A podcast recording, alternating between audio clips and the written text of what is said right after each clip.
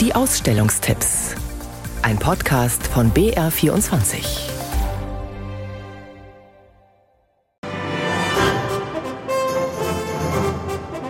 Im Liebighaus in Frankfurt am Main geht es zurück in die Zukunft. In den Maschinenraum der Götter, so der Titel der Ausstellung. Und zwar dorthin, wo unsere Zukunft erfunden wurde. Kurator Vinzenz Brinkmann spricht von einer der aufregendsten Verbindungen in der Geschichte der Menschheit, vom Zusammenhang von Kunst und Technik. Es ist ein kleines Abenteuer, dieser Gang durch die 20 Räume, in denen man sich mit dieser Thematik auseinandersetzen kann. Erzählen will er in der Schau von der Geschichte der Wissenschaften in den antiken, arabischen und asiatischen Kulturen und ihrem Einfluss auf die Entwicklung der Kunst.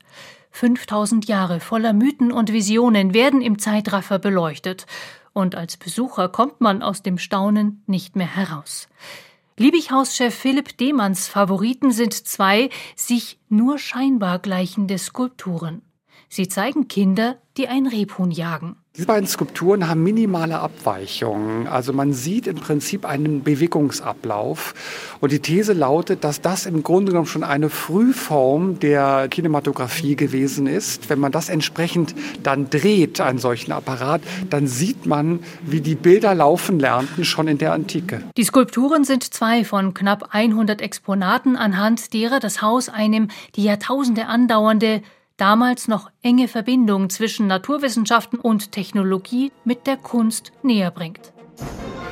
Die spannende Reise in den Maschinenraum der Götter, wie unsere Zukunft erfunden wurde, ist im Liebighaus in Frankfurt am Main noch möglich bis zum 10. September. Ein Mann, für den Architektur und Kunst untrennbar miteinander verbunden waren, war Friedensreich Hundertwasser. Ihm widmet das Museum für zeitgenössische Kunst in Ottobeuren eine große Retrospektive. Überraschungen inklusive. Oder wer weiß schon, wie der junge Hundertwasser, oder genauer gesagt Friedrich Stohwasser, wie er damals noch hieß, gemalt hat? Museumsleiter Markus Albrecht. Viele von uns äh, kennen die Sachen, die es in den Hundertwasser-Shops, die es bei Ausstellungen zu kaufen gibt. Und diese Vielfalt, alles, was er gemacht hat im Architekturbereich, bei der Grafik, bei den Gemälden, das alles hat mich schon einmal sehr überrascht. Also ich wusste nicht, dass Hundertwasser Tapisserien hat knüpfen lassen von seinen Werken. Einige dieser Wandteppiche werden in Otto Beuren ebenso gezeigt wie viele der Gemälde oder Plakate, die Hundertwasser unter anderem für Veranstaltungen angefertigt hat. Präsentieren kann das Haus zudem vier seiner visionären Architekturmodelle. Die sind selten zu sehen, bis gar nicht, weil der Aufwand halt relativ groß ist. Gerade das Blumau, das hat eine Größe von über vier mal vier Meter.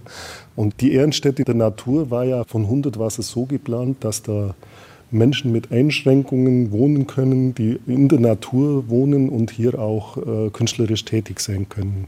Es gibt nur dieses Modell, verwirklicht wurde das nicht, im Gegensatz zu Spittelau und Blumau. Diese Ausstellung ist von Anfang bis Ende eine leuchtend fröhlich bunte Angelegenheit. Und sollten die Sinne einmal eine kleine Pause benötigen, eignet sich die Nische mit Hundertwassers Pflanzenkläranlage bestens dafür. Spätestens hier wird jedem klar, warum das Haus den Titel Im Einklang mit der Natur für diese Schau gewählt hat. Sie läuft im Museum für zeitgenössische Kunst in Ottobeuren bis zum 22. Oktober.